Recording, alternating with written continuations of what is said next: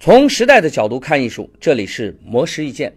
王安忆是中国作协副主席，复旦大学中文系教授，凭借《长恨歌》《遍地枭雄》等作品广为人知。他在接受媒体采访时，就曾分享了自己最新小说集《红豆生南国》的创作灵感。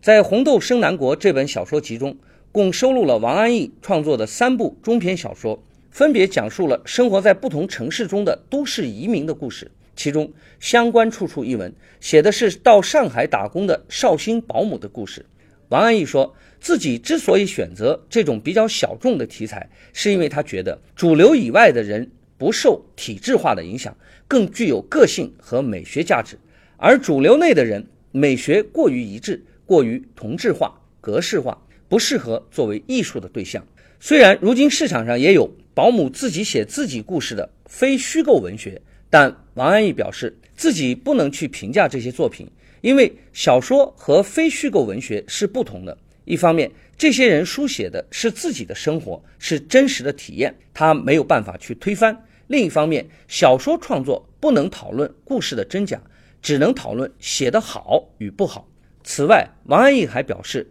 写作技巧通常与个人经验、社会情感、周围环境息息相关，他很难像音乐技巧一样。可以从环境中孤立出来，所以不论在教授写作或者自己写作的过程中，他都会努力的把语言组织成受众能够听得懂的语言。